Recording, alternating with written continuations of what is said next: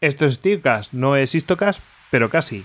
Bueno, ya estamos con el primer Steelcast de este verano y bueno, os traemos algo pues relacionado con el último Histocast de la temporada, que fue el anterior programa, con lo cual, bueno, pues está muy relacionado y seguro que os va a gustar. Eh, tengo aquí conmigo a Javier Veramendi. ¿Qué tal, Javi? ¿Qué tal, Goyo? Pues no sé si a ellos les va a gustar, pero a nosotros sí. Nos gustó bastante. Di que sí. Bueno, pues, pues eso, es un poco, pues... Eh, pues estas impresiones ¿no? de, del viaje a, que hicimos a las Ardenas. Entonces eh, a la Iglesia y a, a que es eh, bueno que está al sur de, Malmedí, ¿no? Eh, estas impresiones que hacemos de nuestro viaje y bueno pues también allanar el camino para alguien que se quiera acercar a, a esta zona, ¿verdad, Javi? Pues sí, sí, sí, hemos visitado un par de museos y allí, pues en vivo, pues hemos apuntado, como, quien dice, no, no, con la cámara al hombro, pero sí con la grabadora en la mano, y hemos apuntado pues algunas ideas, algunas cosas que hemos visto, algunas, como dices tú, pues impresiones en el momento. Sí, sí. Así que más, más eh, cercanas a lo que vivimos, pues, pues prácticamente imposible.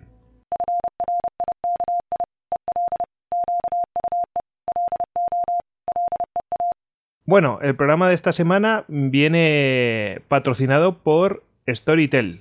Storytel es una plataforma web que tiene un montón de audiolibros. Sirve para escuchar audiolibros a través eh, de la app del móvil y tienen, bueno, pues un catálogo de miles de libros de todos los de todos los géneros, eh, tanto novelas, clásico, ficción, en fin, de, de todo tipo. Lo podéis encontrar en storytel.es.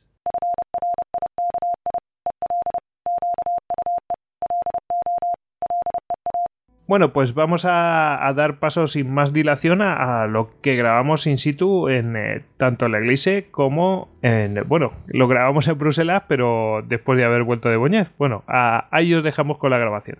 Bueno, pues estamos aquí en el Museo de la Iglesia. Javi, ¿la Iglesia cómo es? La Iglesia. Pues estamos aquí al lado de un tigre real, espero que no nos coma. Eh, hemos visitado ya el museo y la verdad es que eh, suena un poco repetitivo, pero es impresionante porque hay un montón. Vamos, es una. Vamos a aclarar, estamos en la Gles, en las Ardenas. Eh, fue el lugar en el que el Camp Group Paper, durante la célebre batalla, pues resistió, digamos que fue su, su For Apache, el último sitio en el que resisten los, los tigres. Y efectivamente, ¿no? como decía Goyo, pues aquí tenemos uno de los supervivientes, el 312, 213. Estamos mirando culo ahora mismo. Eh, es, impresionante porque la parte delantera tiene una serie de impactos que, que son...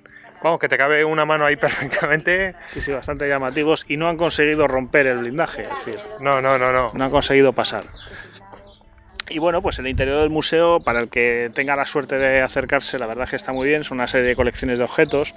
Bueno, está más o menos montado en viñetas, no todas, pero sí tiene viñetas pues hay, eh, pues la verdad es que armas muy características, ¿no? Había un fusil de asalto de paracaidistas, que es un modelo que yo no conocía, por ejemplo, ha sido un descubrimiento. Sí, que tiene una mira telescópica y, tiene cargador como en plan de, bueno, un cargador recto lateral. Sí. Bastante curioso. Luego, bueno, pues ahí encontraremos diversos tipos de morteros, eh, mucho material original. Está el casco de Matthew Ridway, el comandante en jefe del 18 Cuerpo de Aerotransportado Americano porque la 82 División eh, Aerotransportada pues va a combatir muy cerquita de aquí, en Japón. Eh, bueno, pues hay material diverso, la verdad es que muy bien conservado, eh, como digo, muy bien montado. Sí, hay piezas, hay que decir que hay mucha pieza. Muy bien. Diego ha terminado. hay mucha pieza que está... Julia. Muy bien. Volvemos a traer. Hay mucha pieza que está... Que dice Diego que Julia ha terminado. A eso. hay, mucha pieza que está bien conservada y mucha pieza que según la han ido recuperando lo han metido ahí, pero una cantidad de material que sí, impresiona, hay, Hay un par de vitrinas que es muy curioso porque es material, claro, recuperado y no restaurado, que ha estado pues mucho tiempo bajo tierra, pues, pues esto se hará un campo y sale un poco de todo.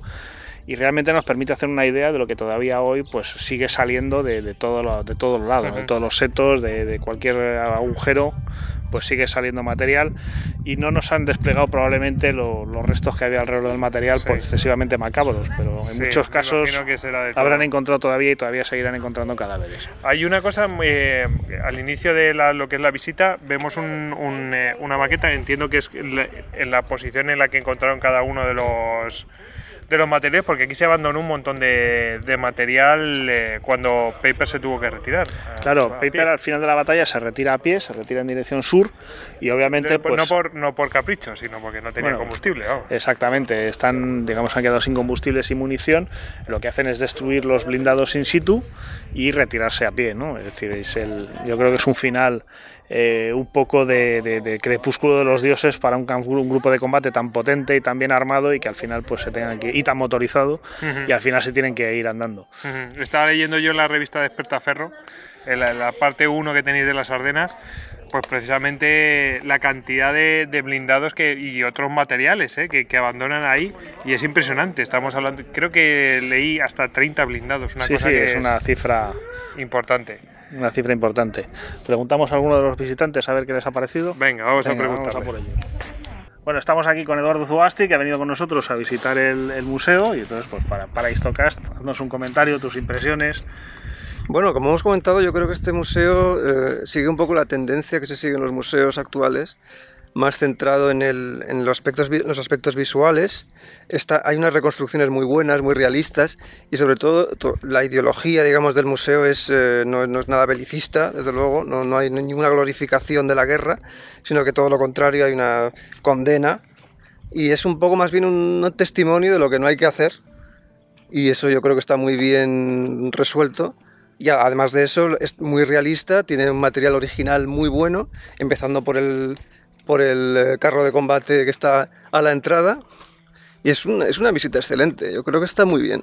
Eh, os iba a comentar que no solamente hay material de justo de lo, de lo que es los combates que hubo alrededor, sino también hay material, por ejemplo, de otras zonas de la ofensiva de las Ardenas, por ejemplo, de Bastón. Sí, tenemos una, una, hay unas cuantas vitrinas que están dedicadas a la 101 en Bastón, que también tienen material, pues tienen pues, chaquetas, en fin, hay muchas cosas interesantes, chaquetas de cuero de pilotos también que estuvieron sobrevolando la zona, un traje eh, que se calienta eléctricamente. Sí, suena raro, suena espacial, ¿verdad? Suena espacial y suena, te preguntes cómo hay ahí un, una, una, gotera, el resultado que puede dar aquello. Es como una manta eléctrica, pero por todo el cuerpo. Algo así. todo el cuerpo, menos la cabeza. Luego nos hemos encontrado con objetos que no sé si conocíais vosotros, pero, pero yo no, que eran los bidones que mandaba la, eh, que, que, bueno, que arrojaba la Luftwaffe con gasolina para abastecer a las tropas alemanas, que precisamente fue esa una de las razones por las que se quedaron estancados. Y, ahí tienen guardado, tienen conservado uno de, uno de estos bidones que es impresionante verlo, como aquello podía caer desde el cielo y no, y no explotar cuando llega al suelo, ¿verdad? Parece un obús gigante. Parece un obús, ¿Preguntamos a alguien más? Venga, vamos a, preguntar a alguien más. Bueno, eh, hay que decir que no es muy family friendly, aunque sí que nos han ayudado bastante porque es todo con escaleras, así que bueno, pues es lo que hay. Y en día de diario parece que la tienda no abre, importante para que quiera visitarlo. Tenemos la familia de los frikis. A ver, alguna, sin, pues por la parte que os toca, desde el, a lo mejor desde el desconocimiento del público general ¿Cómo habéis visto las recreaciones? ¿Cómo que os ha parecido el museo? Eh, muy, muy, muy cuidado, muy nuevo y fantástico.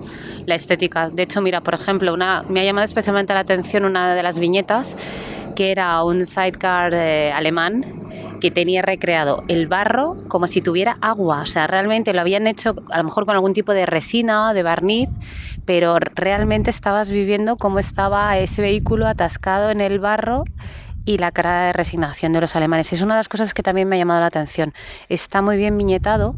Eh, los alemanes están resignados con su equipación que no llegó de invierno, que se ve que están pasando frío, que están a punto de perder la guerra y, y me ha llamado también la atención todo el tema de los suplidos de los americanos, porque tienes los chicles, tienes el paquete de Camel, es paquete de Camel o de Chesterfield, los chicles, ¿verdad? Los eh, absolutamente todo está cuidadísimo al, a lo mínimo, pero bueno, que los americanos estaban repartiendo su, su equipación eh, y comida y eran bien recibidos y por parte de los alemanes pues había un poco más de, daba una sensación más de pobreza. incluso los uniformes, en los uniformes estaban mm, recosidos, reutilizados, adaptados, o sea, es lo que... Pero muy bonito, merece la pena, ¿eh? La visita, muy chula. Pues por parte de los alemanes habíamos visto, ¿verdad, Eduardo? Habíamos visto por parte de los em, médicos que mm, parece, sacaban ahí un poco el material que tenían los médicos alemanes. Y una cosa que hemos visto ahí es que tenían, ¿cómo se llamaba la, la, escopolamina esta? Escopolamina. Y digamos que yo creo que no la tendrían para anestesiar ni cosas de estas. Será para si pillaban a alguien para interrogarlo, alguna movida de estas. no sé si era eficaz realmente esta droga. Bueno, si convences al paciente de que va a ser eficaz, probablemente. por otros medios, no por la droga en sí, ¿no? Cuente antes de que tengas que ponérsela, ¿no? Siempre es una ayuda. Bueno, pues eh, iremos con otro capítulo un poco más adelante. Hay que decir un poco el entorno. Eh, que realmente uno te dice, no, las Ardenas es un lugar difícil eh, para transitar y, tal y cual. Pero lo ves en in situ y realmente tiene una pinta de que es difícil transitar y en invierno mucho más. Es una zona pues que no es llana, es bastante accidentada y, desde luego no era un lugar muy apropiado para una ofensiva, obviamente. Eh, ¿Alguna última opinión? ¿El público juvenil qué opina? Eh, que, es, que el entorno es muy bonito y que el museo está se entiende muy bien que te refleja lo que era todo en aquel momento, las dificultades que pasaron, yo creo que los dos bandos y poco más, pues que si vienes con alguien que te lo explica igual de bien, que lo entenderás muy bien. Mucho mejor, ¿verdad?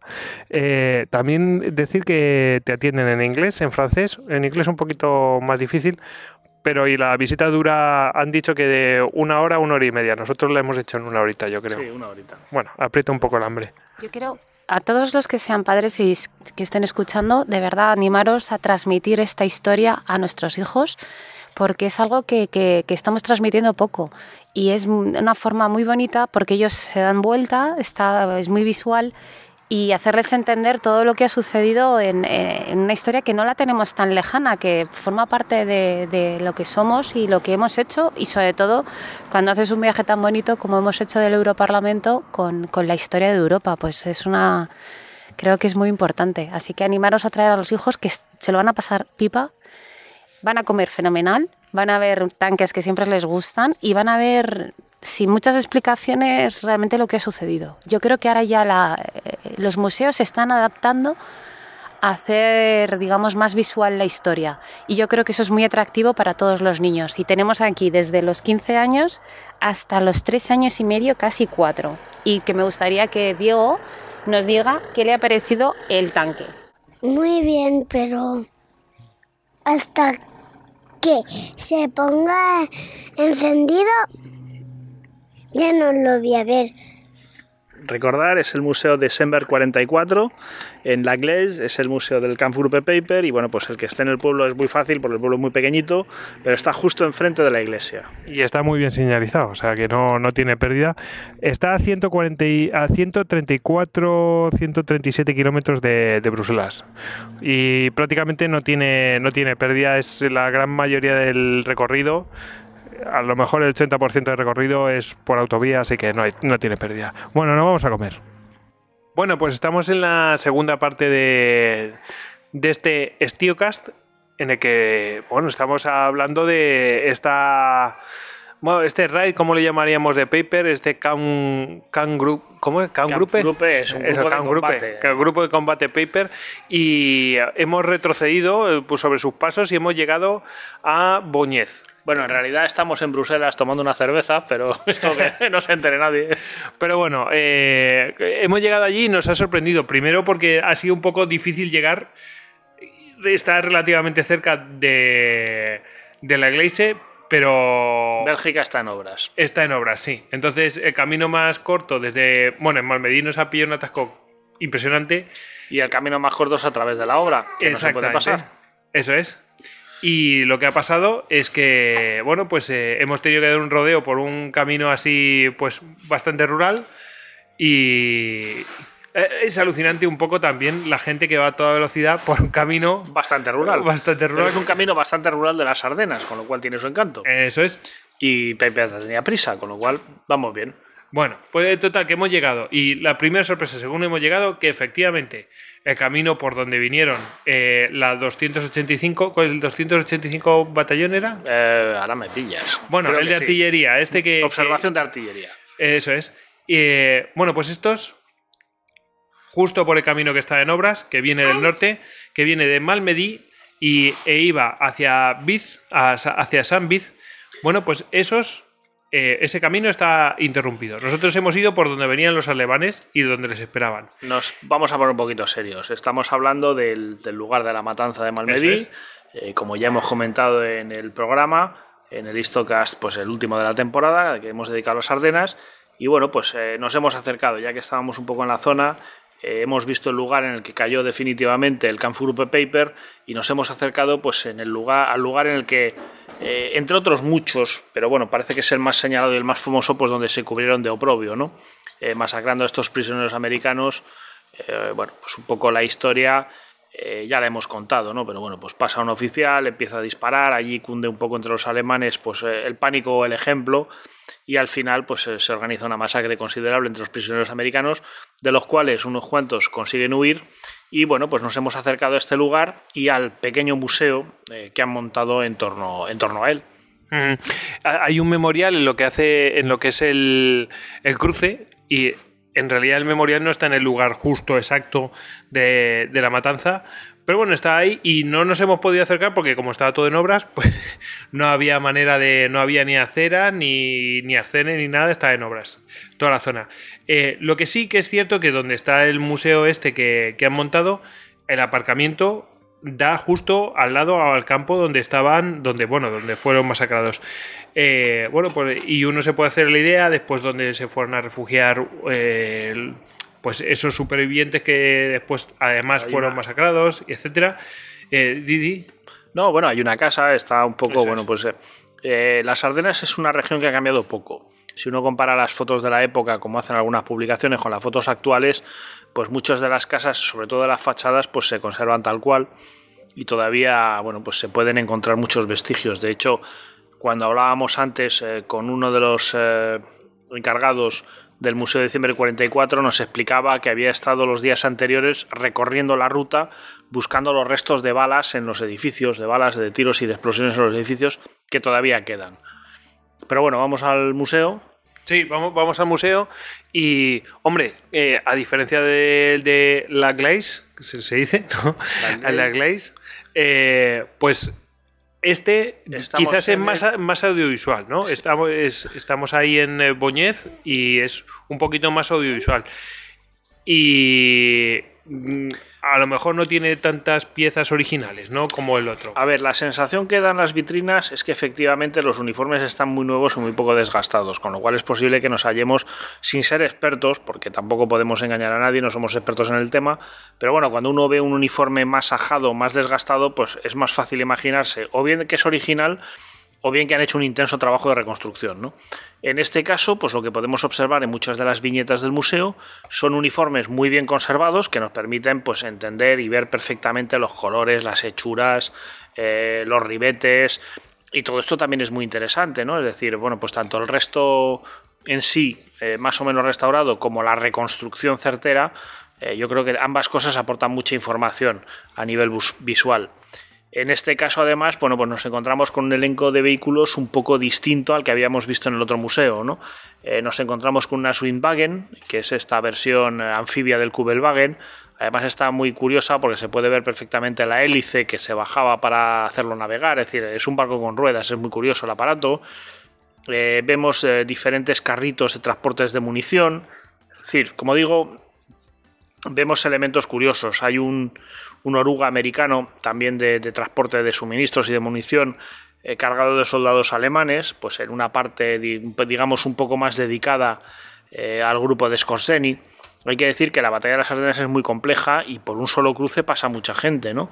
Y de hecho, desde el cruce de Bogniez hacia, hacia Malmedy, eh, atacó la 150 Brigada Panzer de Skorzeny con la intención de hacerse con el, con el segundo con el pueblo una vez que se. Bueno, no se llegó a conquistar Malmedy tal como tal, los alemanes nunca llegaron a conquistarla, pasaron por el sur. Pero era una de las opciones para ir a liberar el Kampfgruppe Paper, era pasar por Malmedy y ahí atacaron las tropas de Skorseny. Entonces, bueno, pues hay una pequeña viñeta que se les dedica. Hay un par de sorpresas. Uno llega allí y se encuentra con una puerta donde dice no más de 10 personas. Sí. ¿Eh? Entonces, bueno, pues entras, entras y allí está todo a oscuras. Y cuando cierras, pues empiezan a sonar y a pasar cosas que yo creo que no deberíamos de desvelar por si alguien se acerca. Sí, lo mejor que, que lo vean. Hay dos salas de ese estilo. Hay dos salas, una en cada piso. Puedo decir que en una de ellas eh, parte del público pegó un salto interesante, pero sí. ya no digo más. Y a partir de aquí que cada uno se juegue la vida, Y los una, nervios. y hay una sala donde se pone una proyección. Y- Aquí yo creo que sí que podemos decir un poco de qué va la proyección. Sí, eh, lo del séptimo ejército Panzer no os lo creáis porque es una errata descomunal de la proyección. Ahí, En fin. Pero bueno, son estos documentales hechos eh, con cierto nivel de amateurismo eh, muy buenos porque la verdad es que tiene unas imágenes muy chulas. Hay imágenes que yo no había visto, por ejemplo, de juicio. Está. Por ejemplo, del juicio. Con Además los... hay un momento muy impresionante, ¿no? Eh, no sé si develarlo cuando eh, se levanta el Sí, oficial o- americano superviviente y... para, digamos, gestualizar lo que él vio eh, que hacía el oficial alemán de turno, ¿no?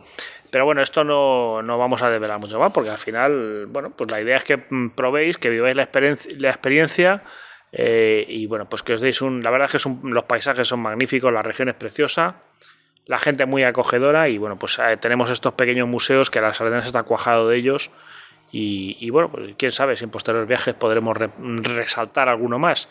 Eh, como digo, pues la película tiene sus erratas, es decir, cuando se habla del grupo del Kampfgruppe Stosser de paracaidistas, pues vemos unas imágenes muy chulas de paracaidistas saltando a plena luz del día, cuando los paracaidistas alemanes saltaron de noche. Eh, se nos habla de un séptimo ejército Panzer, que es una de estas barrabasadas. Entonces, bueno, pues más que en los textos, a lo mejor interesa fijarse en las imágenes y, que cada uno vaya haciendo su interpretación de ellas, ¿no? Bueno, pues en- la verdad es que no sé qué añadir más de, lo que has dicho. Eh, la verdad es que es, un- una visita que dan ganas de ir a más, porque después enseguida pues te, te empiezan a mencionar pues lo- topónimos, localidades que te suenan un montón. Ves Bastón enseguida, ves Ambiz y, y cosas de estas que dices, bueno, pues es que si tuviera más días para, para gastarme aquí, pues lo haría. Porque está, estás pisoteando, o sea, pisando historia, ¿no? Y recorriendo ese terreno por donde tuvieron que andar unos y otros. Claro, eh, con mejor tiempo. Eso es. Yo a partir de aquí yo ya animaría a cada oyente que bueno pues se hace su viaje y si nos quiere mandar un pequeño testimonio pues eh, que nos lo mande si te parece bien Goyo y quién sabe se le puede buscar un huequecillo en algún momento y, y que nos cuenten un poco sus impresiones sobre las Ardenas si es que alguno de los oyentes pues se anima o ha tenido la suerte Podemos a lo mejor hacer un Gistocastos por el mundo o algo así. Eh, No, no es mala idea. por Dios Bueno, eh, tenemos aquí un, un colaborador muy rápido que quiere que quiere pues finalizar pues con, con la canción del verano. La canción del verano una vez fue la barbacoa, otra vez es el chiringuito, otra vez pues alguna de, de King África. Eh, ¿Cuál es la canción que estás cantando tú el día de hoy? No la quiero cantar esa. Voy a decir una cosa, pero no voy a cantar esa canción. ¿Qué quiere que, decir? A ver, ¿qué te pareció el tigre? Bien, ¿Lo acariciaste? sí, pero ¿Te mordió? no. Porque es un tanque y, y no tenía boca. Ajá. pero tenía un cañón muy grande Sí. Pero no disparó porque no están los animales ni los malos. Ni los malos, ¿verdad? Bueno, ahora sí la cantamos. Sí. Venga. Los tigres en las... en las... Tigres en... las arenas. Tigres en las arenas. Tigres en las arenas. Bueno, que paséis un buen verano. Ya habéis visto que nosotros hemos empezado bien. Bueno, esperamos que os haya gustado, ¿verdad, Javi? La- luego, a, no- a nosotros nos gustó, ha sido un placer hacer esta visita. Además, a- a- no lo- yo creo que no lo dijimos, pero eh, gastronómicamente está muy bien la visita también. Es decir, que yo qué sé, te vas a Inglaterra, sufres más, aquí no sufres. Sí, a Goyo le encantaron los mejillones picantes. sí, sí, sí, lo pasé un poco más. en fin, sufrí, pero bueno, sarna con gusto no pica. Así que, pues nada, eh, chicos, animaros a que si vais a hacer la visita por allí, eh, eh, hay cosas que ver y, la verdad es que impresiona. A mí sobre todo me gustó mucho ver el entorno. El entorno me hizo la idea, porque siempre había estado por la zona, o sea, siempre había oído, ¿no? Que era, que era un terreno difícil y todo eso. Y ver el entorno in situ, pues hombre, te das cuenta de lo que debieron pasar tanto unos como otros y la dificultad de hacer una operación de ese estilo en, ese terreno, ¿no? Bueno, pues, pues nada, Javi, ¿alguna referencia? No, no, que digo que efectivamente es, eh, bueno, uno, yo siempre he sido, estado muy a favor de ver los campos de batalla porque ayuda a hacerse una idea efectivamente de lo que era cada cosa. Además, mm, hay diferencias, es decir, hay una parte que es más, eh, más abrupta y hay otra parte que es menos abrupta eh, dentro de las propias Ardenas. Entonces, bueno, eh, que no es todo la misma dificultad, o sea que, no bueno, no. no. son los Alpes, hay una zona, pues eso, podríamos decir que es una media montaña, eso, eso yo creo que sí que lo podemos decir, una media montaña. A ver, y, yo como geógrafo lo reconocerás, en realidad es una meseta que los ríos han ido excavando. Entonces lo que son los valles de los ríos efectivamente son muy abruptos, eh, son cuestas muy, muy inclinadas y son, son valles fluviales en V, pero cuando uno llega arriba pues se encuentra con un escenario plano. efectivamente. de la meseta. Que es eso que cuando uno está en una zona más montañosa, eh, la montaña va creciendo. En este caso no es así. Es decir, cuanto más te adentras, lo que llegas es una. llegas a la meseta y está más. más Y en cambio, cuando te vas alejando de lo que es el corazón de la sardena, pues te encuentras con más dificultades de, pues, de valles abruptos y todo eso. Perfecto, Javi, muy bien explicado. Venga, te he tenido que pues, Bueno, pues nada, eh, chicos, nos vemos en el próximo Estiocas. Muy bien. Hasta luego.